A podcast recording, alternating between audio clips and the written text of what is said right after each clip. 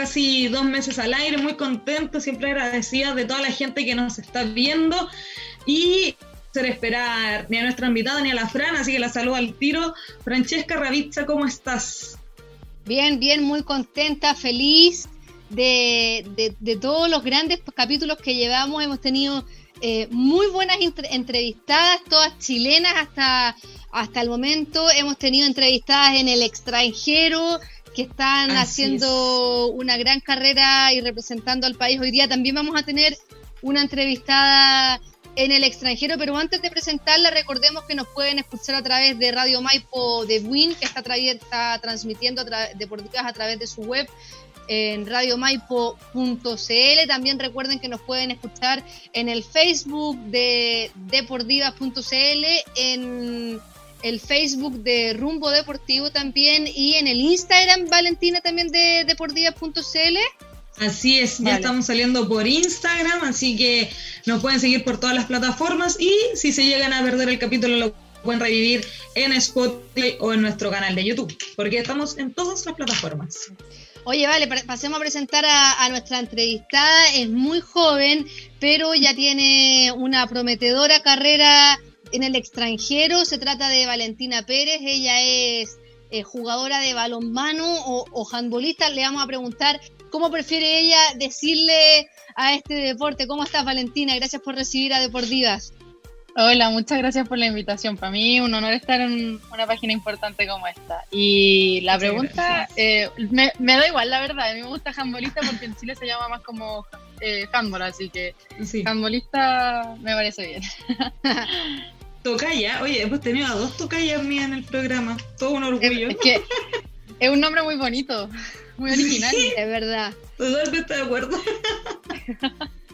vale, em, ¿cómo estás en España? Porque, eh, bueno, le comentamos a la gente, tú actualmente estás viviendo en León, en España, te cambiaste hace poquito y, bueno, en España levantaron la cuarentena, queremos saber cómo es tu vida en esta nueva normalidad, con, ya con la libertad de poder salir tranquilamente.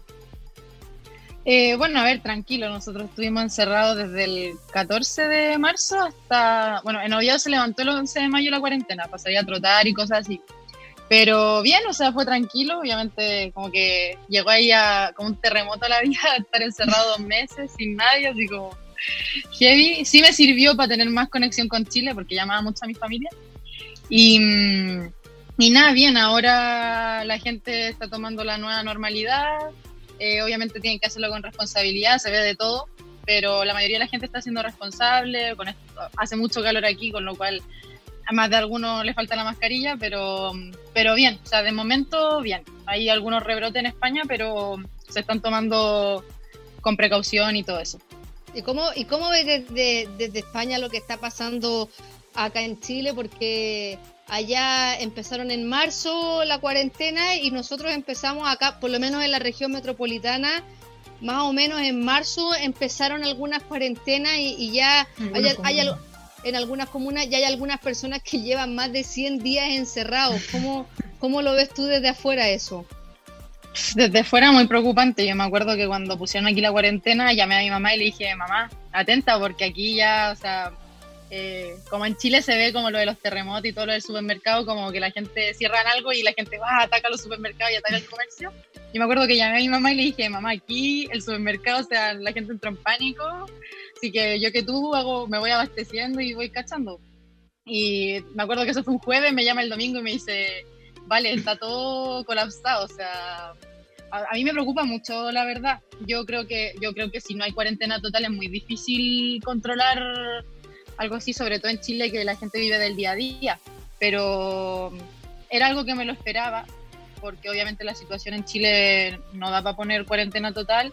Y la verdad es que espero que se resuelva de la mejor manera y que la gente tome conciencia. O sea, más que nada es que la gente tome conciencia de que uno se tiene que cuidar y que es uno el que tiene que preocuparse, porque ah, te lo digo aquí, por más que haya servicio de salud mejor, público, lo que sea, si la gente no tiene el cuidado se contagia igual.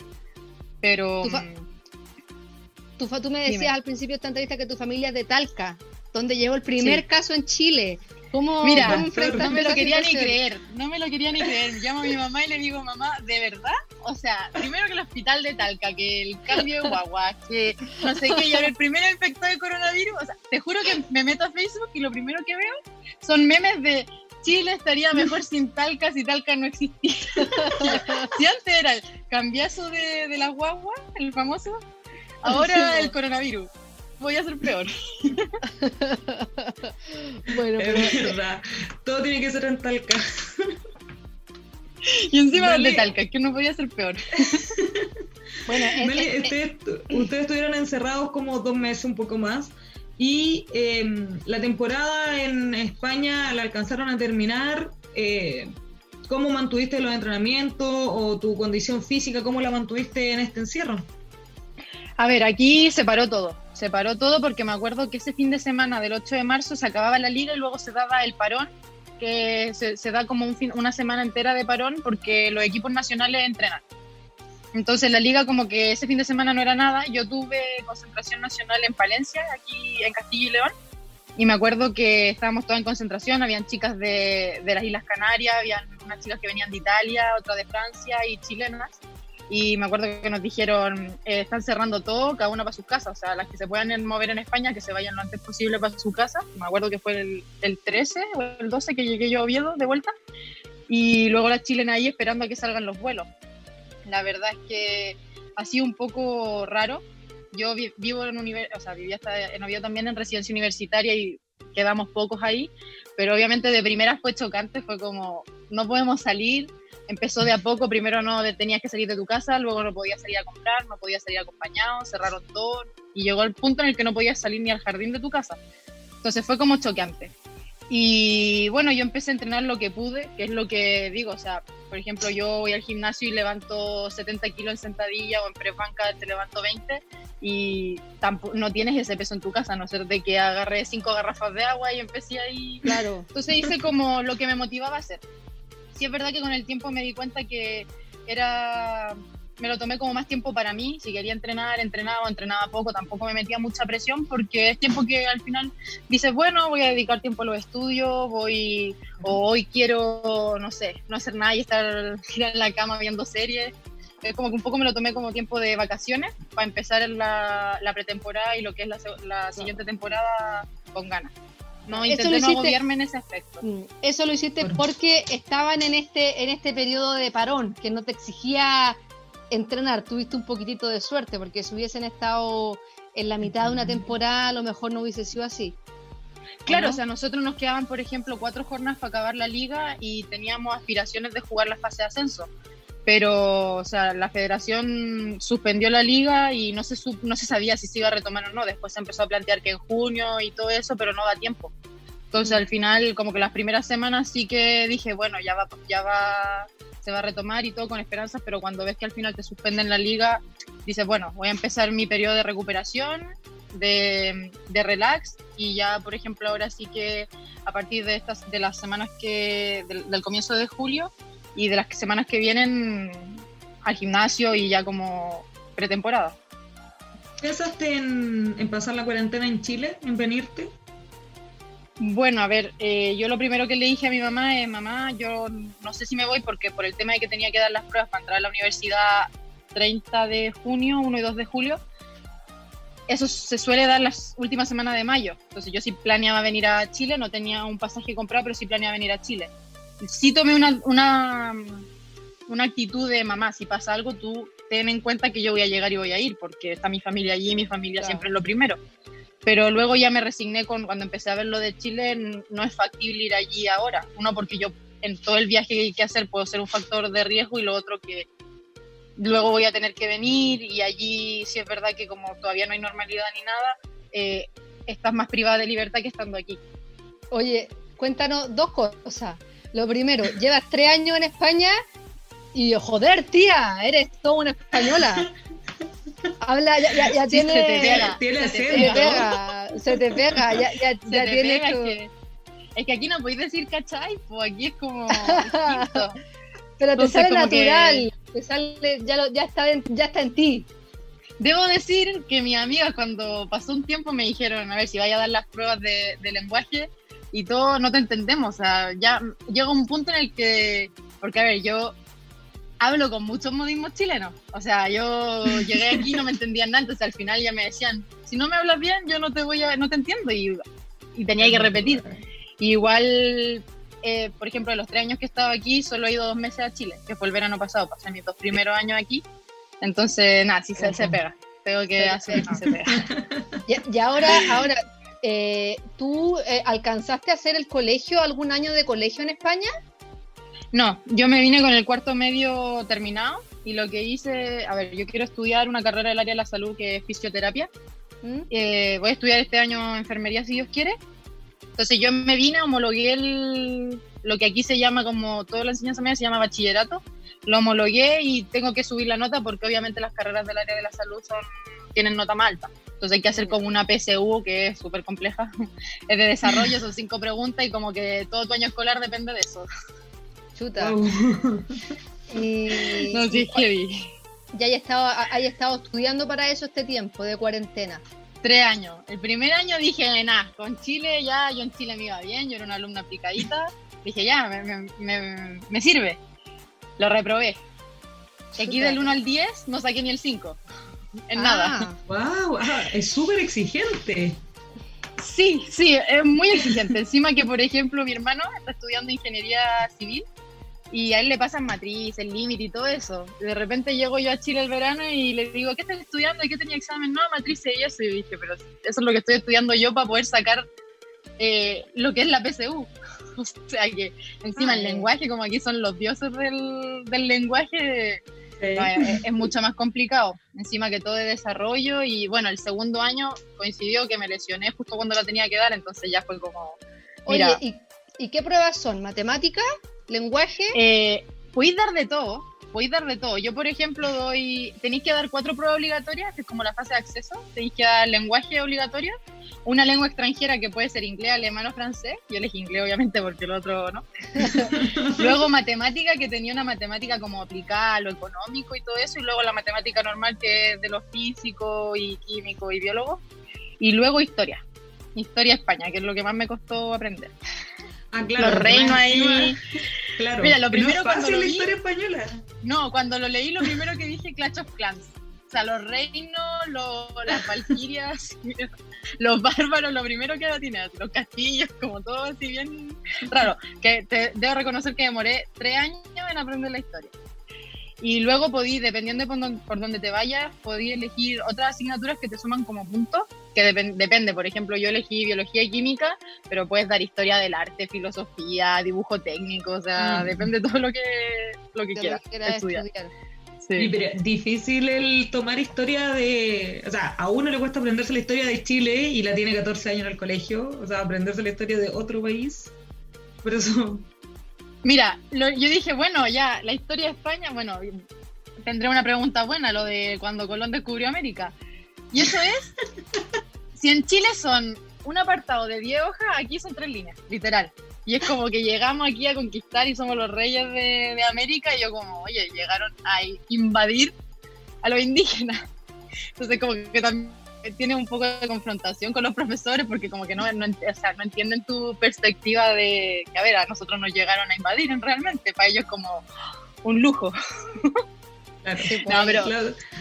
es chistoso. es un- yo lo he dado tres veces, la tercera es la vencida y ya no la voy a dar más, pero, pero sí es un mundo. Y si, y si, y, y si, y- pero si, si, ¿cuándo la tienes que dar? No, ya lo di, lo di el 30 de junio, 1 y 2 de julio. ¿Y cuándo te dan los resultados? Eh, ya me los dieron. ¿Cómo te Ah, fue? Y. Bueno, eh, regular. Ya, No, pero, bien, pero, pero entraste pero a la universidad. Sí, sí, sí, entra. Ah, ya, bien, eso es bueno. La tercera la es lo vencida. Al fin, la, si la tercera es la vencida, estoy conforme. Reclamé ahí un par de notas que no estaba muy conforme, pero por aquí también podéis reclamar. Si tienen de todo aquí. es, otro, es, otro, es otro sistema. Sí, sí, tal cual. ¿Y Pero no, vas a entrar en- este año sí. Y vas a entrar a estudiar entonces enfermería ahora pronto, porque ustedes parten el semestre eh, fines de agosto, ¿no? En septiembre, bueno, no sé con esto del COVID cuándo lo van a empezar, pero en teoría el curso es de septiembre a mayo. Y esa fue una de las razones por las que tú también te quisiste cambiar de club tengo entendido, ¿no? Por este sistema que tenía de complementar los entrenamientos y el estudio, ¿verdad? Cuéntanos un poquito sí, porque... sobre eso. Ya, mira, eh, nuestro nuevo entrenador de la selección de Chile es un Diego Soto, que es un español de aquí que vive en León. Y bueno, las concentraciones, como ahora somos muchas jugadoras chilenas en España, hacemos concentraciones en España y se ha creado un montón de acuerdos entre Castilla y León, que es justo donde estoy ahora viviendo y donde voy a jugar, y el Comité Olímpico Chileno. Entonces, como que crearon este medio para, para que jugadoras chilenas, un acuerdo para que jugadoras chilenas pudieran estudiar. Entonces, soy, por decirlo así, la primera beneficiada de ese acuerdo donde tengo puedo acceder a un cupo extranjero y entrar a la universidad y tener beneficios. Pero, con ningún, pero, pero, pero, entrando como una alumna más, o sea, con, tuviste que hacer el proceso igual, como una española más. Eh, sí, a ver, es que yo tengo la nacionalidad, entonces yo ya este año lo iba a hacer, sí o sí. Y esto me llegó, este como beneficio, el trámite o lo de hablar, el cambio de club me llegó en mayo pero ya, ya he estudiado tres años para hacerlo. O sea, me, he metí en una academia para como un, como un preuniversitario, entonces dije, ya lo voy a hacer igual por orgullo, porque también quería mejorar las notas de los años anteriores. Dije, ya hay que terminarlo. ¿Y tiene la doble nacionalidad española? ¿No dijiste? Sí, heredada de mi abuela. Ah, ¿y tú cuando te fuiste a España el 2017 ya la tenías o empezaste este proceso después? No, toda mi familia, o sea, mis primos, mis tíos, mi mamá la tienen porque mi abuela hizo el proceso cuando ella estaba en vida y yo la tengo pues, desde los 8 o 9 años. La tengo. Entonces, para mí obviamente es más fácil porque no tengo que hacer trámite de visa. Sí, un, al, ser, al jugar por la selección chilena en un club ocupo cupo extranjero. Eso sí es un poco el límite porque los clubes tienen cierta cantidad de extranjeras que pueden tener.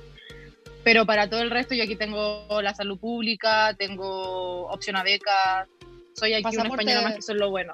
Pasaporte comunitario. Sí.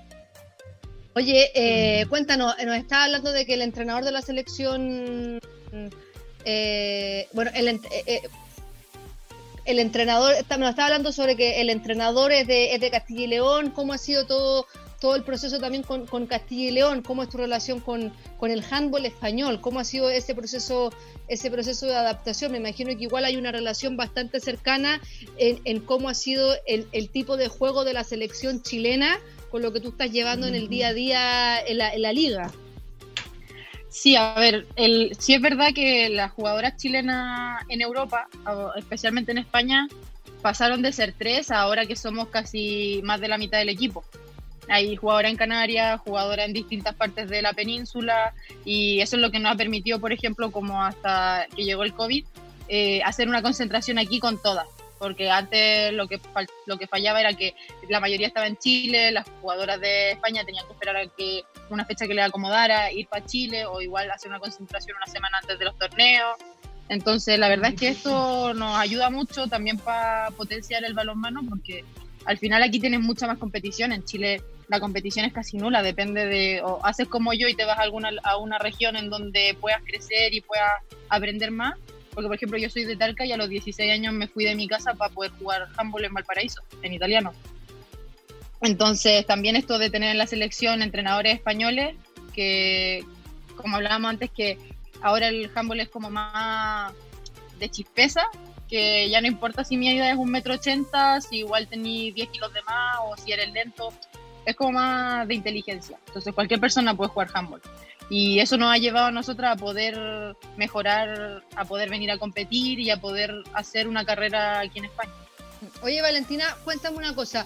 Me pasa a mí como eh, espectadora y, como conocedora del handball, como, como chilena promedio, cuando uno está en el colegio, a uno en el colegio en educación física eh, el, handball, el handball es un ramo, como el básquetbol, el voleibol, el fútbol femenino cada vez más, y el handball es una asignatura obligatoria en, el, en la educación física, y sin embargo no hay ligas fuertes de handball. Eh, ¿Por qué crees tú que pasa eso? Que, que, a pesar de que el handball lo, lo pasan en los colegios, eh, no, se compite tanto, no se potencia.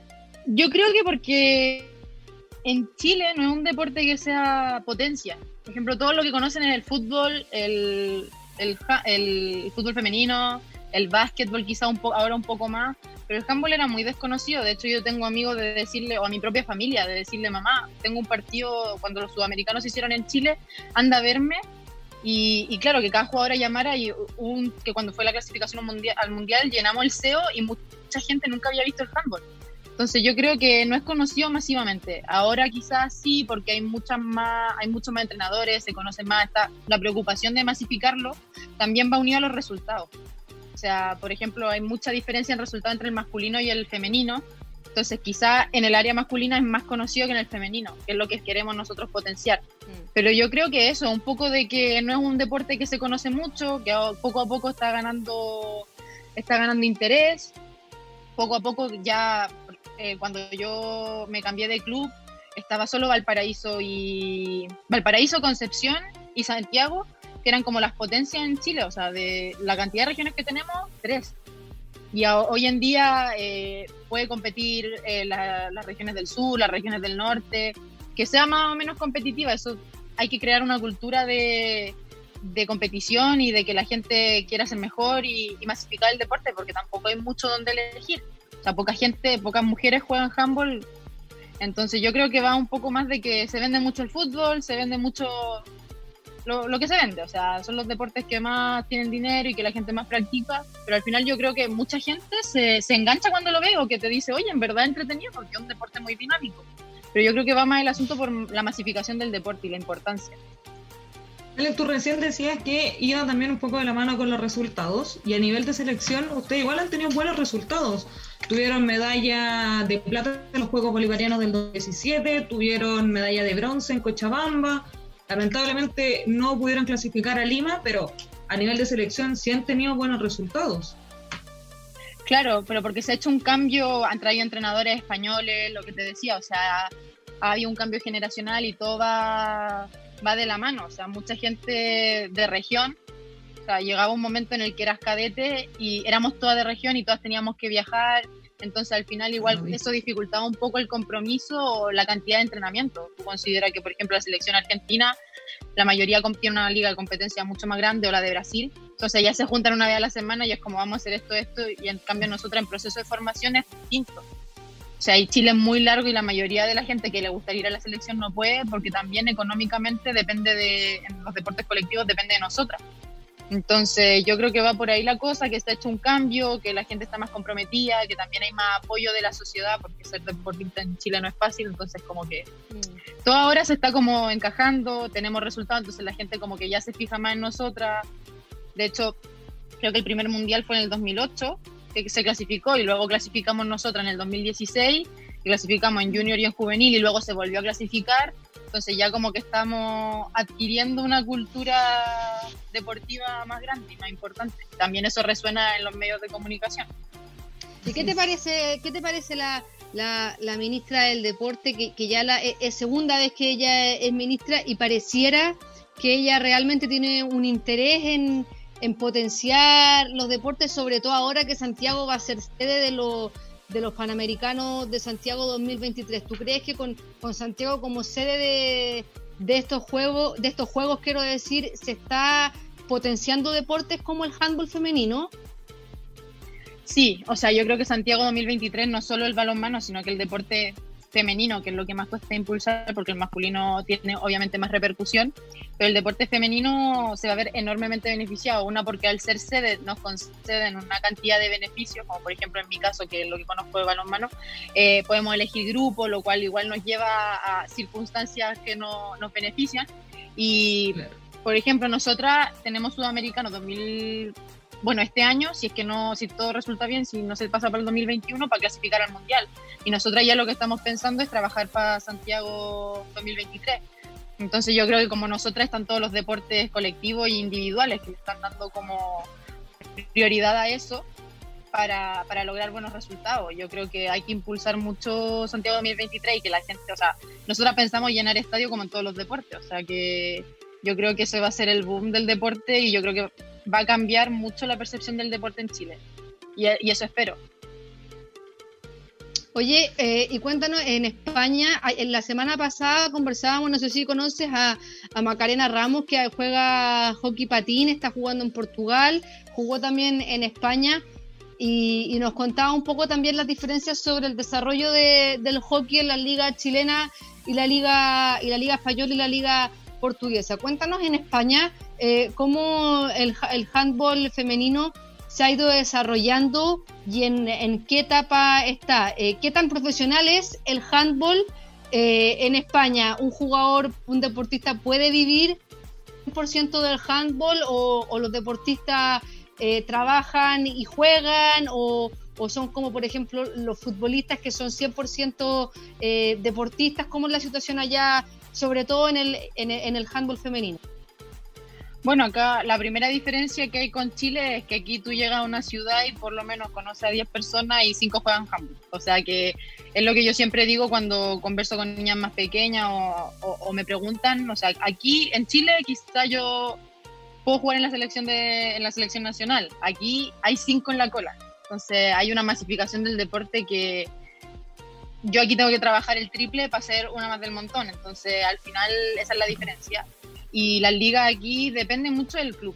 En primera hay clubes que tienen mucha plata, o sea, y que quizá, por ejemplo, el Barça masculino se trae a los campeones de, de Europa y te dicen toma, toma, toma, pero es como el Barcelona de fútbol, o sea, y juega Champions y todo. Pero yo juego en segunda división y por lo menos esta segunda división, eh, como, como me ha pasado estos tres años, sí puedo eh, vivir, ya sea porque me dan dinero o porque, o porque me ofrecen, por ejemplo, residencia. Sí puedo mantenerme viviendo aquí, estudiar y todo. Hay gente que trabaja, eso ya depende de, la satisfacción de cada uno, pero la mayoría que juega, juega handball del extranjero aquí puede vivir con, con los beneficios que obtienes del club y, y, obviamente si eres el campeón de liga, como por ejemplo en femenino el Vera Vera, ahí obviamente que se manejan cantidades de plata más grandes y contratos mucho más ambiciosos. Obviamente depende del club, pero hay, hay circunstancias que sí te lo permiten. Vale, y retomando un poquito cuando llegaste a Oviedo hace tres años, tú te fuiste de Chile siendo muy joven, con 19 años. Eh, ¿Cuál fue la opinión de tu familia al decir, como me voy, voy a aprovechar que tengo la doble nacionalidad?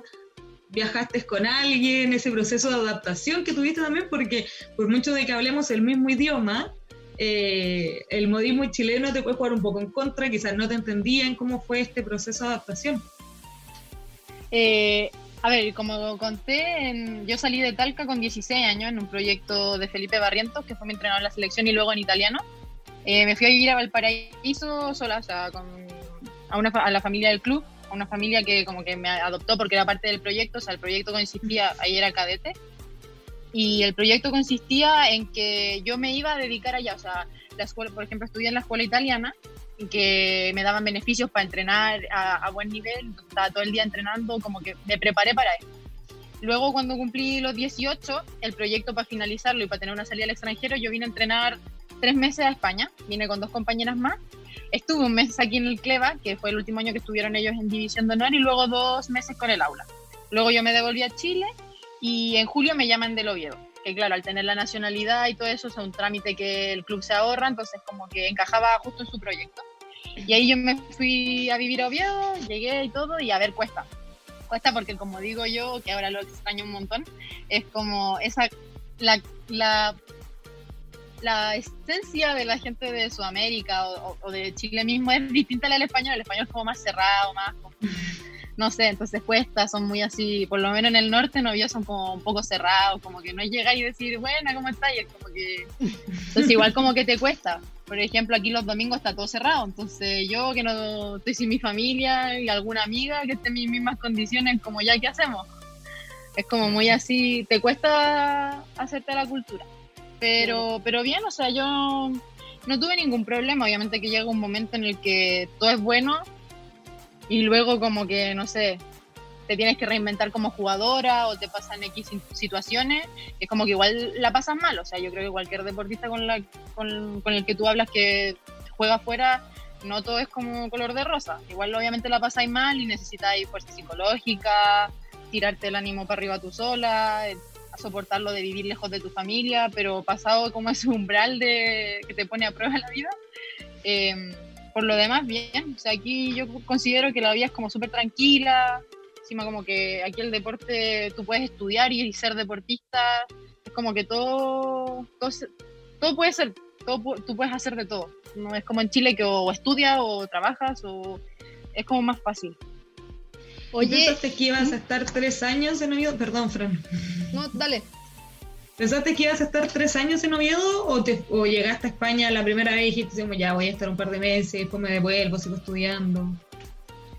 No sé, yo sí siempre quise estudiar. O sea, mucha gente te dice como, no, lo estudies primero, no sé qué, o siempre hay tiempo para todo. Yo siempre quise estudiar porque yo encuentro que mi vocación está en una carrera de la salud y, mm, pero claro, o sea, sí me chocó un poco como el no poder entrar al primer año, que yo pensé que esa parte de los estudios iba a ser más fácil, porque, a ver, era buena estudiante, entonces era como que yo creía que, que podía ser igual de buena aquí, pero claro, las cosas son distintas. Y mmm, sí hubo un momento en el que me quise, cuando pasáis este umbral de mal, así como de que sentís que toda la vida te va, así como súper mal, así como todo me sale mal, o un mal partido, lo que sea. Me acuerdo sí que llamé a mi mamá y le dije, mamá, me quiero ir, que las cosas o sea, pasáis la primera, la primera parte de la temporada, metí gol y todo, después te analizan y te tienes que reinventar o lo que sea, echarte menos. Y mi mamá me dijo, no, pues vale, tenéis que, eh, uno tiene que, si entra por la puerta ancha, tenéis que salir por la puerta ancha y termina el año y hablamos. Menos mal que mi mamá no me dejó irme porque ahora, obviamente no, si me hubiese ido me hubiese arrepentido. Pero, pero sí, o sea, yo encuentro que todo es como que depende como te digo, o sea, yo soy bien autónoma desde los 16, 16 años, entonces como que al final nunca pensé si, nunca me proyecté. Yo tampoco tengo como meta así como, ya voy a hacer esto X cantidad de tiempo. Sí, lo único que sabía era que quería empezar de lo más mínimo a lo más alto. Nunca aspiré a llegar a primera, por ejemplo, a División de Honor, porque sé que no tengo el nivel y que tengo, me quedan muchas cosas por mejorar. Pero el mi, mi, mi principal proyecto era mantenerme en España en Oviedo, siempre ir a mejor, nunca ir a peor, entonces nunca pensé que iba a estar tres años, pero debo decir que los tres años han sido bien aprovechados, o sea, que no me, no me arrepiento ni de estar mucho tiempo en un sitio o poco o haberme querido ir, yo encuentro que está, está bien, o sea, me, me, ha salido bien la jugada, por decirlo así. Ahora, tu equipo es Rodríguez Cleva. Así se sí. llama tu equipo es de, es de la, la, la, segunda división que se llama División de Honor de Plata, al final, así se llama en el, sí. en el handball en España. Eh, a nivel competitivo, ¿cuáles son la, las aspiraciones de, de, ese club? ¿Tienen posibilidades esta temporada de, de, poder ascender? A ver, el COVID como que nos ha desenfocado todo y de mi, de mi, porque en la división de honor plata son cuatro grupos de, de X, X, X equipo. Y de mi, de mi grupo, que es el grupo A, ascendieron dos, que son dos canarios y uno que era fuerte, o sea, que estaba aspiraba a estar entre los primeros puestos, y luego otro que igual, o sea, era de los buenos, entonces igual nos convenía que subieran. Entonces, yo considero que eh, tenemos muchas, en mi grupo hay muchas posibilidades de subir. Encima el Cleva tiene un proyecto muy bueno tiene un proyecto muy sólido y si todo nos sale bien y no hay problemas con el COVID y todo, podemos estar en las posiciones para ascender, o sea, para jugar la fase de ascenso, porque sin desmerecer que todos los años anteriores está ahí, o sea, está entre los primeros cuatro equipos más competitivos de, de nuestra liga. Entonces yo creo que sí, que si todo va bien, el proyecto va a salir a flote y podemos, si Dios quiere, jugar la fase de ascenso cuando acabe la liga. Eh, comienza la pretemporada ahora, si no me equivoco, el 27 de julio. Y fuera de la entrevista, estábamos hablando un poquito antes, nos comentabas de que no conoces a tus compañeras de residencia, pero a tus compañeras de equipo la han enfrentado. ¿Cómo, cómo crees que te van a recibir? Yo creo que bien, o sea, sí les conozco de saludarnos en algún partido, tal, de cuando alguna estuvieron cuando vine ese mes de prueba hace tres años. Yo creo que bien, o sea, aquí por lo general el balonmano es como muy... no te lleva mayores conflictos con la gente, todos vamos por la causa misma de ganar, de competir, de entrenar. Yo creo que va a ser una temporada muy, muy buena, tengo muchas expectativas, o sea, tengo muchas ganas de conocerlas porque, o sea, obviamente siempre conocer gente es como muy, muy, muy bacán. Y yo creo que bien, yo creo que va a ir bien, yo creo que nos vamos a compenetrar muy bien porque el proyecto lo tenemos todo ahí entre ceja y ceja, o sea, todos queremos el mismo fin. El año pasado estuvieron a punto de, meterse ahí entre los dos primeros, entonces yo creo que va a ser una bonita temporada. Encima, como todo es nuevo, como para conocerlo.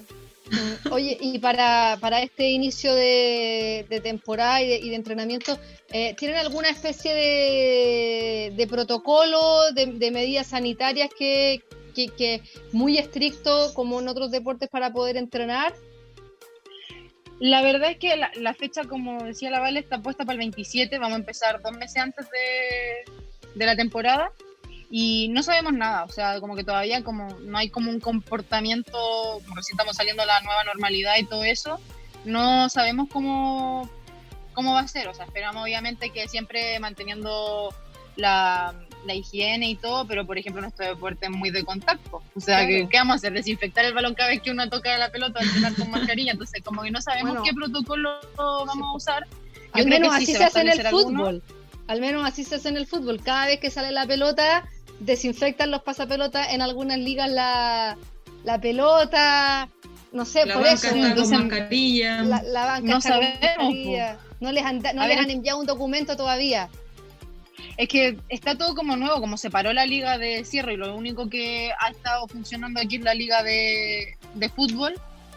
No, no sabemos cómo van a llevar eso, cómo lo van a transmitir a un, a un gimnasio de, handball. Sí sabemos que quizás empezamos sin público o con aforo limitado, dependiendo, pero no se sabe nada porque también es un deporte de mucho contacto, o sea, uno tiene que defender y tocar casi que cara a cara al otro, entonces no sabemos cómo, cómo va a ser, esperamos que sea lo más normal posible, yo creo que más allá de, de las medidas de higiene de hasta ahora conocía, mientras las respetemos todas, yo creo que va a funcionar bien. Estamos conversando con Valentina Pérez, ella actualmente vive en León, España, eh, seleccionada de handball, lleva tres años viviendo en España jugando handball también, eh, una gran trayectoria, así que vamos a conocer el lado B de Valentina, pero antes vamos a saludar a nuestros auspiciadores, ¿cierto Fran? Así es, saludamos a Oma Chile, el colgante de tus lentes debe ser un accesorio top. Por eso en OMA Chile tenemos los mejores diseños para que luzcas tus anteojos con mucho estilo. Si quieres saber más, búscanos en Instagram como arroba oma-chile y conoce cómo estamos realizando los despachos de nuestros productos. Y también le agradecemos a Agencia Corner. La mejor táctica para tu marca está en Agencia Corner FC. Si estás vinculada al mundo del deporte y quieres desarrollarla a nivel de gestión, comunicaciones y marketing deportivo digital, la agencia Corner FC es el lugar al que tienes que acudir. Contáctanos en agenciacornerfc.com. También tu proyecto debe tener la mejor imagen. Alma Gráficas es diseño, colaboraciones profesionales y proyectos personales. Alma Gráficas está detrás del hermoso logo de Deportivas. Contáctalo al correo de ale.maturana.bravo.gmail.com. Alma Gráfica es diseño, colaboraciones y proyectos personales. Además, saludamos a toda la gente que nos está viendo por nuestro Facebook. Les mandamos un abrazo enorme. Que se sigan cuidando, por favor, por supuesto. Y em, vamos, Fran, vamos con, nuestras preguntas para conocer el lado B de Valentina. Estas son algunas preguntas, pero ninguna pregunta que de ninguna te vamos a dejar entre, entre la espada y la pared. Solo queremos, saber, solo queremos saber ese lado no deportista, no estudioso. Por ejemplo, eh, ¿cuál es tu color favorito? El verde, el, verde claro. No cualquier verde, el verde claro. ¿Y lo ocupas en ropa? Eh, ¿Tiene, no sé, algo de vestimenta del verde? Eh, mis chanclas, las típicas de las Nike, las, que usan los deportistas, son verdes. Verde claro. Ah, ya. el cable de, el cable para cargar. ¿Qué más? No sé. Los accesorios, o sea, son como más cosas así. El estuche, por ejemplo, el color que uso para destacar. Así, cosas así de verde. Ah, ya. Este, todos tus accesorios son, son, verde claro. Sí, sí, Oye, verde claro. ¿Y alguna, alguna comida favorita? La lasaña de mi mamá.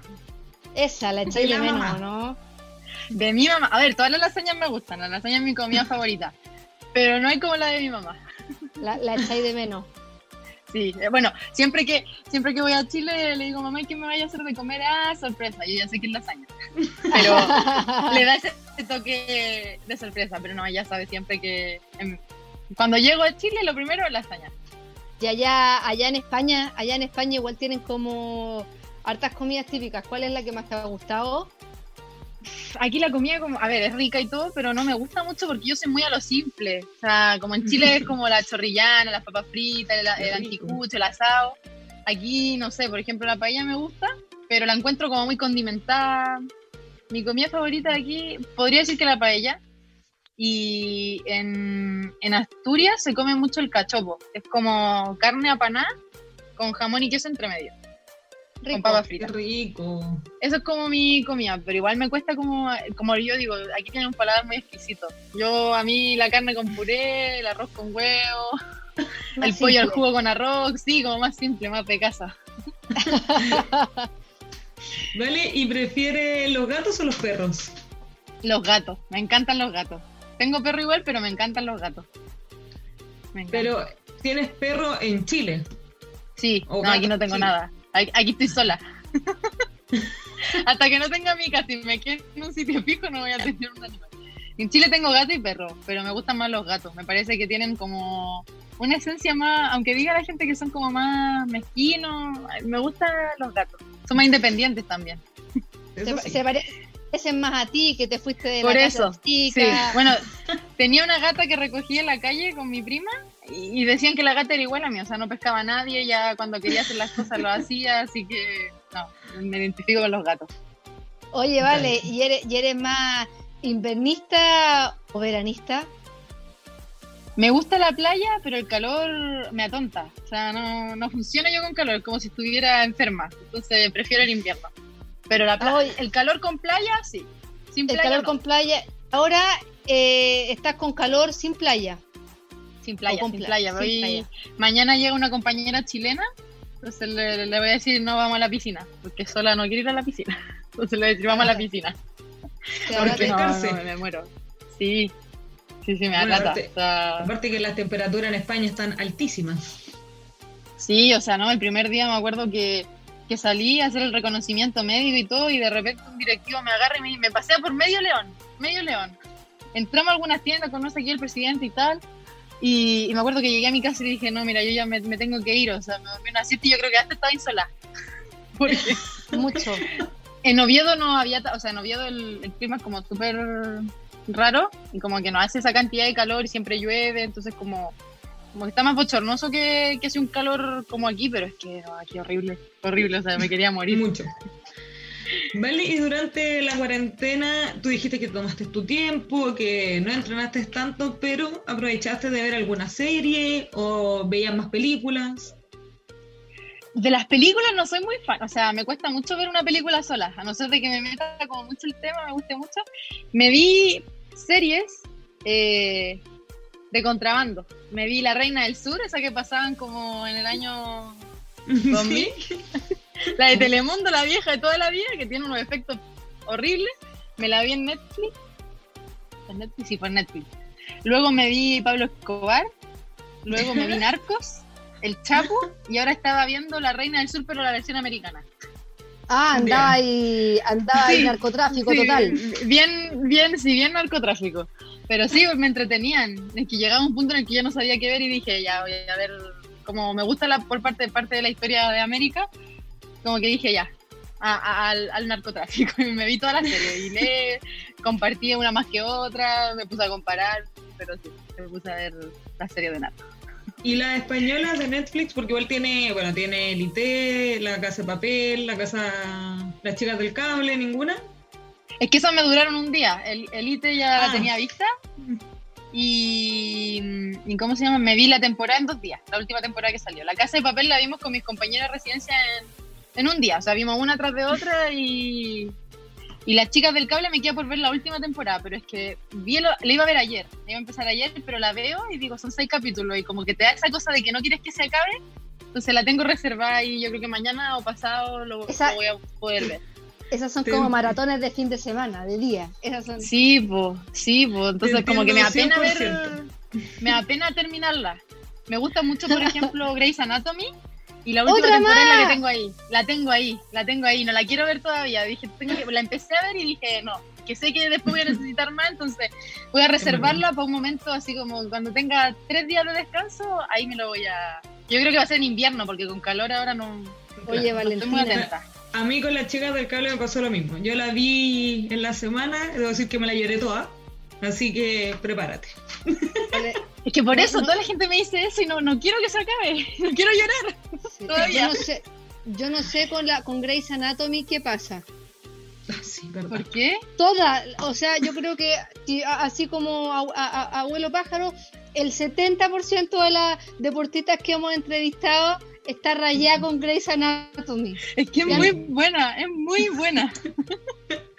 y hay, hace, como tres capítulos, dos capítulos que no teníamos alguien tan fanática como tú, porque los primeros eran, no, es que veo Grey's Anatomy, me la sé de memoria, todos los capítulos y no sé qué, y paramos un poco y ahora retomamos, creo que voy a tener que ver la serie es muy buena. O sea, es, algo que a mí me parece que tiene la misma temática, porque al final todo se basa en el hospital, pero siempre hay algo que te deja metido y no sé, es muy interesante.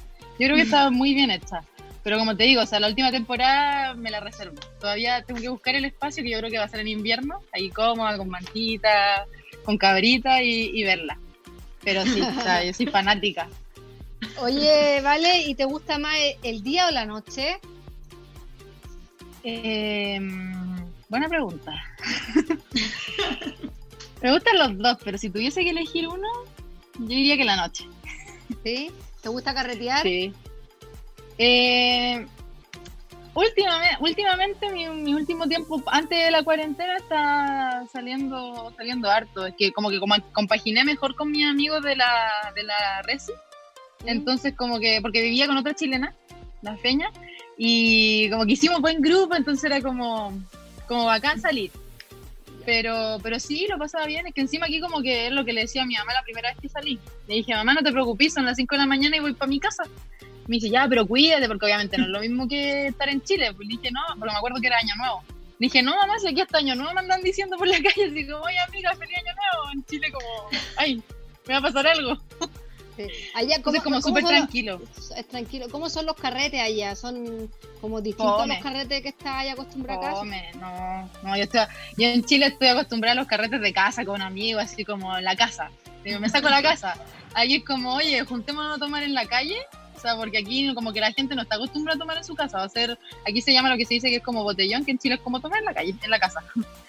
Y es como que toman en la calle, después se van a lo que se dice en los bares. Aquí como que no existen tanto las discotecas, así como en Chile, que son grandes, así como bacanes.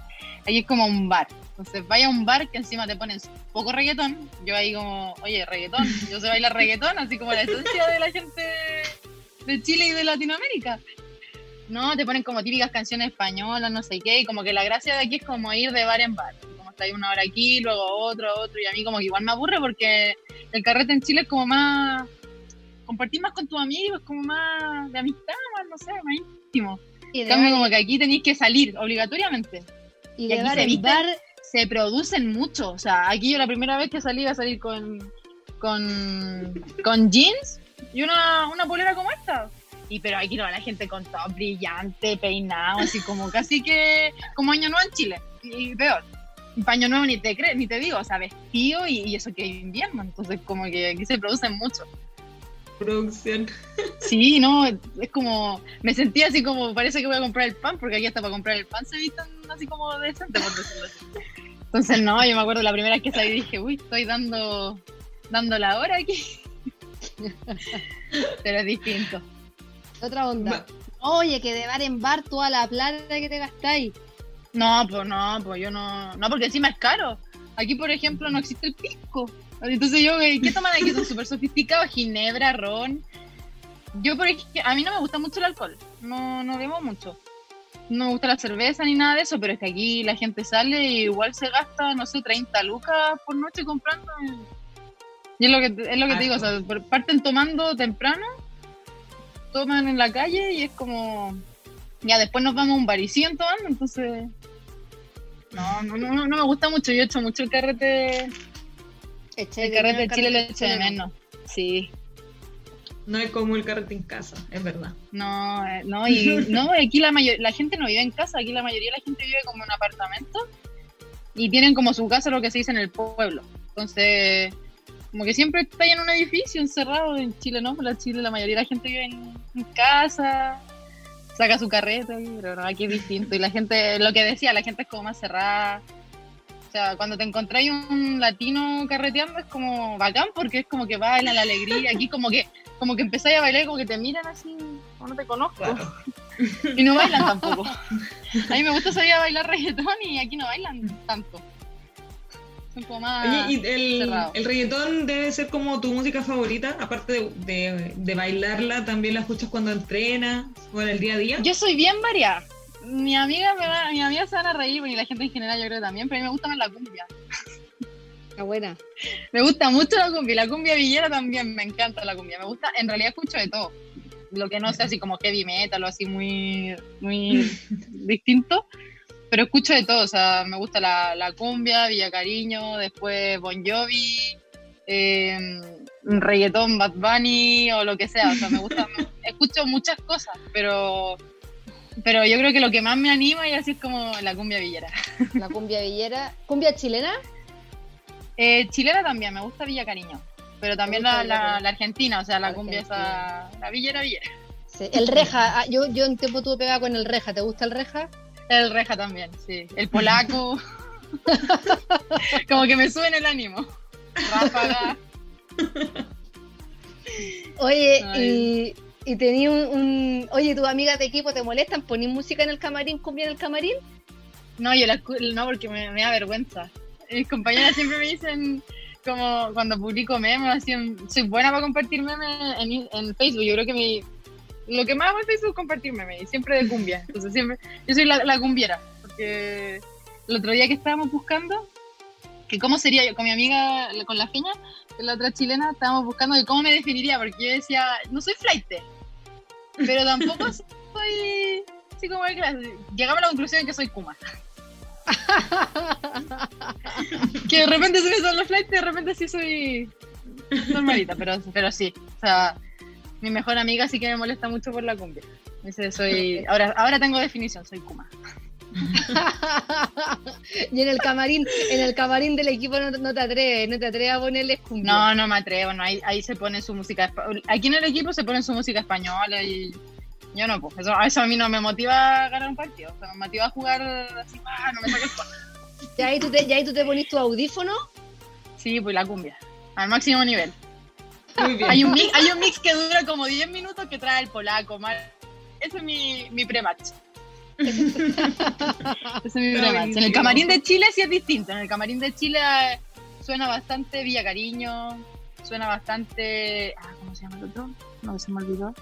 Eh, La Combo Tortuga, Santa Feria. la com- claro, Santa Feria. Ahí suena más, más cosas de, de Chile. Ahí, Más- ahí tú, ahí más tú la normal. lleváis. Pero ahí en el camarín de Chile tú la lleváis, ¿eres la que tiene el parlante o la que tiene el celular ahí conectado con el No, no, no, no, porque no a todos les gusta la cumbia villera, entonces no, no mi motivación no, no va a motivar al resto. No. Ah, Rayos. porque igual Sí, es, comparto, pero cua- cuando se ponen así como más que no es mi onda, me pongo el audífono y la cumbia villera. Oye, ¿y a- a- alguna, alguna música, algún dibujo animado, perdón, que tengas? Que tengas ahí que de? ¿De aquí de España o de, de No, Chile? de, de, de cuando De tú España ninguno, ya te digo no. cuando- ¿Y de Chile? Cuando era chica. Me acuerdo mucho de JJ y el avioncito. Ese veía ahí. Sí, bueno, veía todo, Johnny Bravo también. Sí, como era la vieja escuela. La Puca. Sí, igual JJ, la- JJ el avioncito te digo al tiro que no está en vieja escuela, ¿eh? Porque para No, mí, pero me refiero pa- hoy en día digo- la gente ve el doki de Disco Sí, no, no, pero te digo No. que para mí, JJ pero te digo que hay, hay vieja escuela para ti, vieja escuela para mí, son cosas Claro. distintas. Ah, porque- es distinto, pero yo voy porque- más al otro. El trencito ese con la cara. Cuando estaban dando JJ el avioncito, yo ya tenía como, como 15. Ya, no, pero JJ en el avioncito yo diría que es como de mi infancia. infancia. Sí. Pero ¿hay, No, no, hay, tú- hay alguno que estés viendo ahora? O sea, que de repente te den ganas de ver. que me den ganas de ver. no es dibujo animado, pero últimamente estoy viendo mucho Mamá a los 15. Ah, es igual era... el de CD. No, no, no, el de Chile. el que hizo TVN.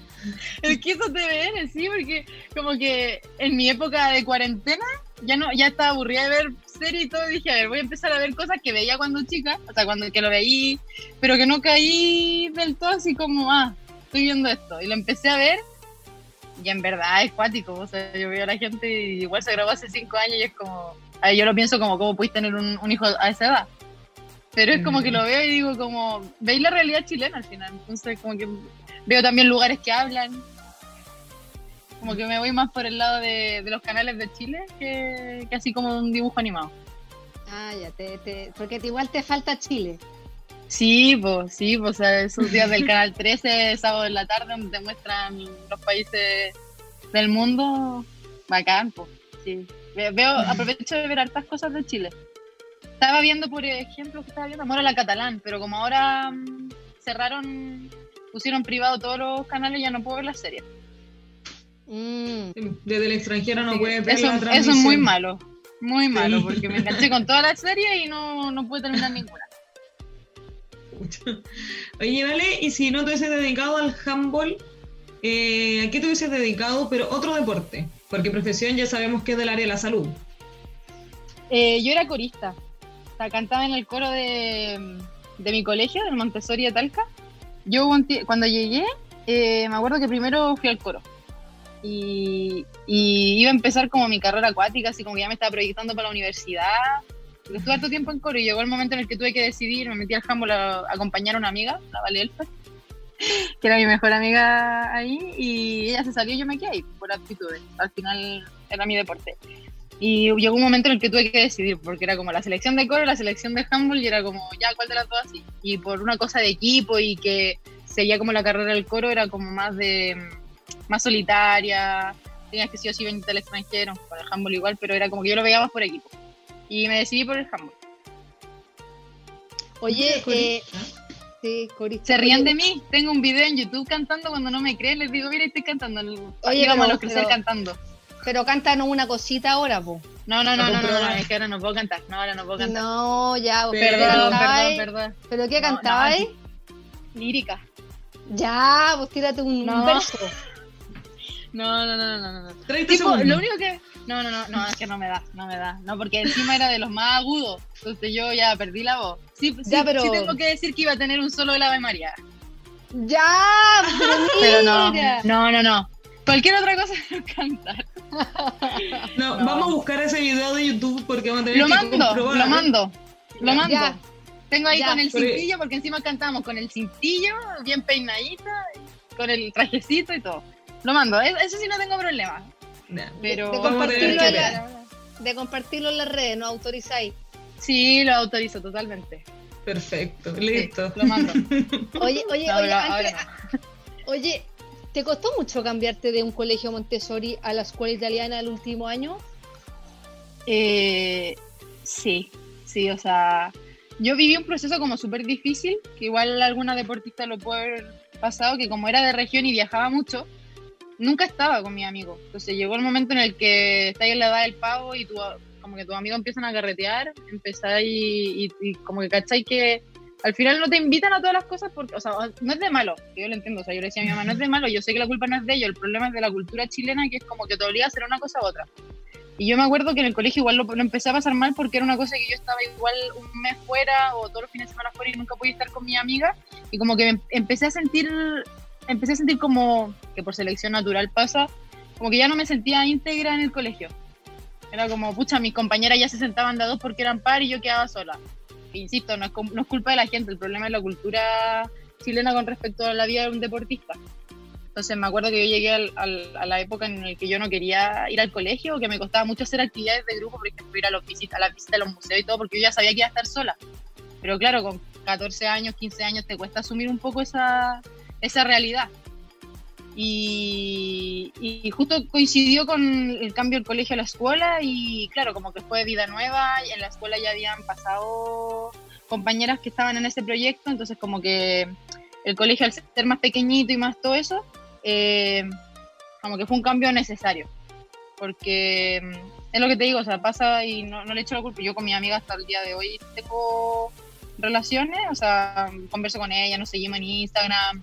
Y ahora tenemos más en común que en, en esos tiempos. Pero, pero, pero costó. Costó. Yo creo que a más de alguna persona le ha pasado que te, tienes que salir como de tu área de confort porque no te dejaste de, vivir lo mismo, de sentir lo mismo.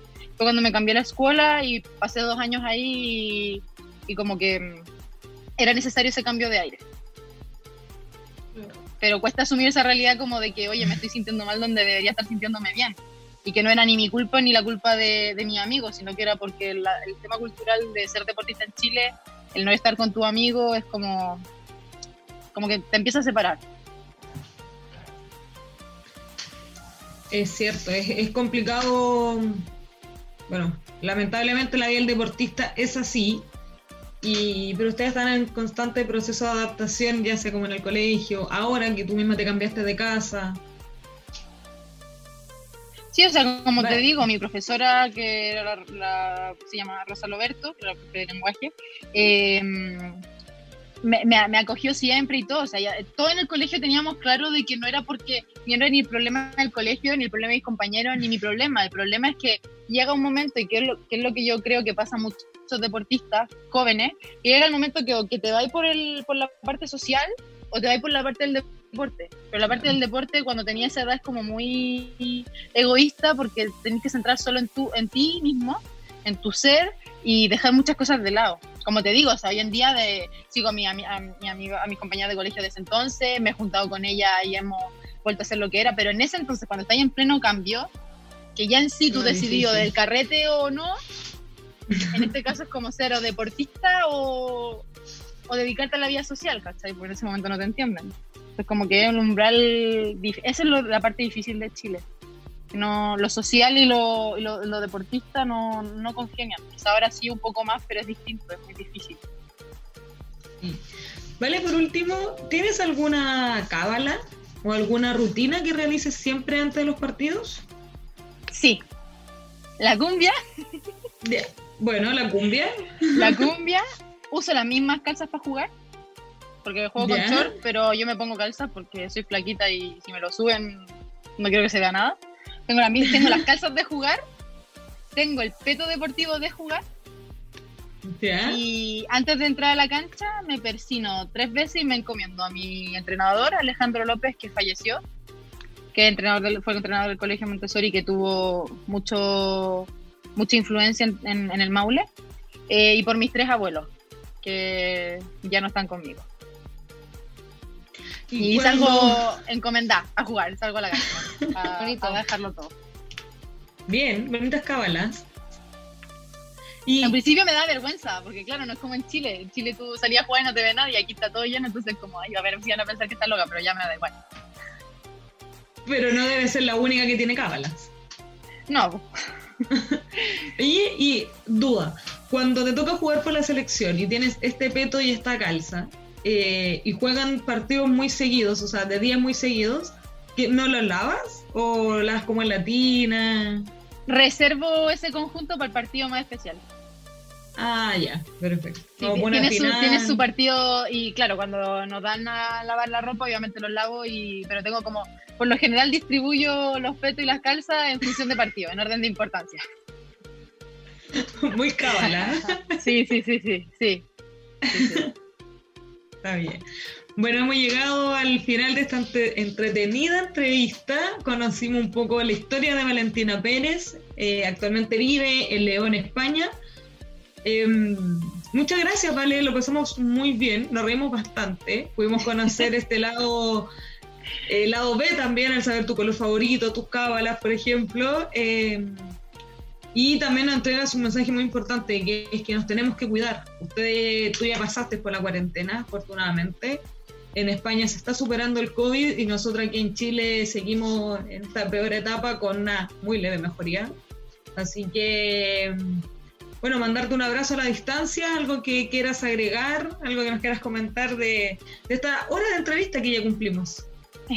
Bueno, sí, agradecerle a ustedes por darme la oportunidad, por hacer visible el deporte femenino, a la gente que se informe más del deporte, que se viene Santiago 2023 y que todos los deportistas queremos los estadios llenos, queremos, todos luchamos por la misma causa que es hacer a un Chile como más deportista, con más cultura deportiva en general, más allá del fútbol, apoyar más el deporte femenino y que nada, que se motiven, que lo agenden ahí que ojalá tener a todo Chile en torno a esta fiesta del deporte que se nos viene porque los deportistas estamos como full enfocados en, en obtener grandes resultados y establecer una cultura deportiva allá en Chile. Por otro lado, que se cuiden mucho, que piensen en sus familias, que al final esto viene de uno, que uno no saca nada con quejarse del hospital o de lo que sea, porque mm, es lo que le decía a mi familia, o sea, que tienen que pensar que el, al que voy a ver tiene el COVID y que yo también lo tengo, entonces yo puedo contagiar y todo.